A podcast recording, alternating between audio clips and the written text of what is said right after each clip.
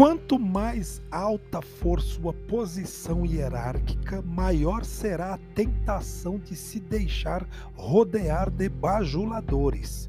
Há sempre uma grande tentação de crermos na conversa deles, e isso é bastante perigoso. Em primeiro lugar, embora possa lhe passar despercebido, seus companheiros de trabalho reconhecem a bajulação pelo que ela é a exaltação do ego correndo solta, e perderão respeito por você. Da mesma forma, quanto mais você subir na empresa, maior será sua necessidade de opiniões e informações firmes, verdadeiras, críticas.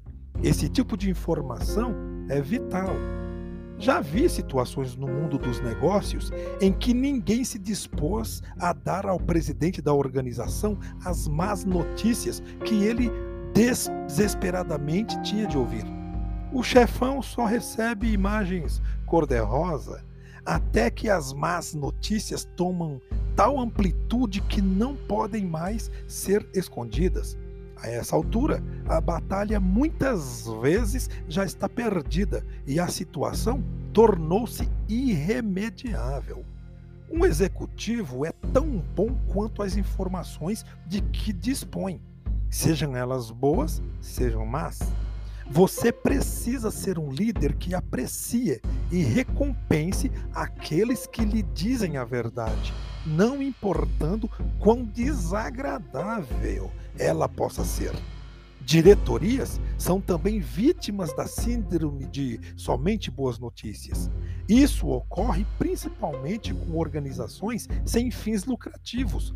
Os diretores ou membros do conselho muitas vezes são sondados, convidados para almoços e jantares caros, para festas, recebendo apenas o quadro mais favorável sobre a situação do empreendimento.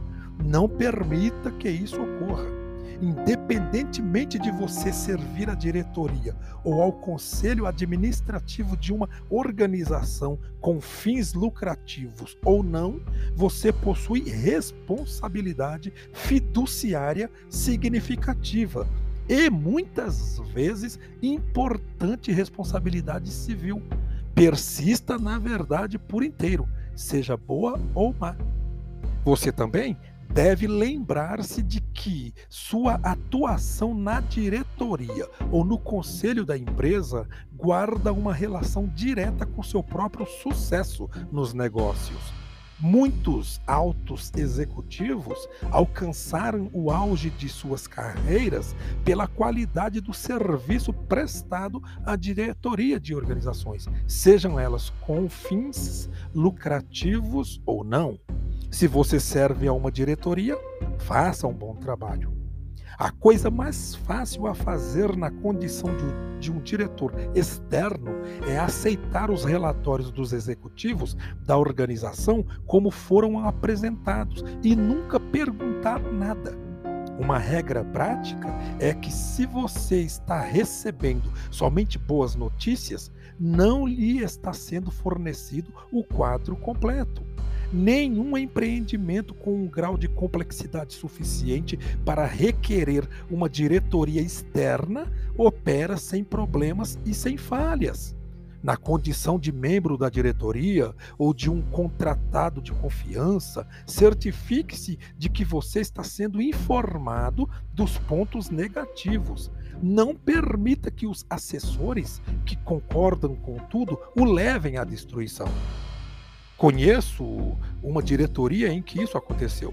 O presidente da tal empresa pôs um executivo dócil junto com uma diretoria que nunca fazia as perguntas desagradáveis e que nunca relatava nada que não fossem boas notícias ao conselho diretor completo, a que se subordinava. Os demais participantes daquele conselho diretor permaneceram assim numa boa, calados e felizes da vida por muito tempo. Quando o presidente se aposentou, todas as más notícias vieram à tona, revelando que a instituição estava num estado financeiramente precário. Eles tiveram de se esforçar sobremaneira para evitar o um naufrágio. Não deixe isso acontecer com você.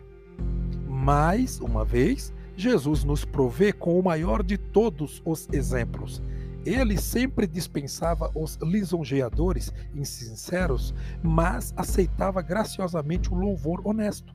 Temos de fazer o mesmo em nossos relacionamentos, particularmente nos negócios. Quando aquele jovem rico e administrador veio a Jesus chamando-o de bom, Jesus o interrompeu porque sabia que ele não era sincero em sua palavra de louvor. A mesma coisa aconteceu com o escriba, que disse a Jesus: Mestre, seguir-te-ei para onde quer que fores. Jesus acabou com a frieza hipócrita dos fariseus ao citar o profeta Isaías. Este povo honra-me com os lábios, mas o seu coração está longe de mim. Mas quando as pessoas vinham com um louvor honesto e sincero, ele não poderia ter respondido de forma mais positiva.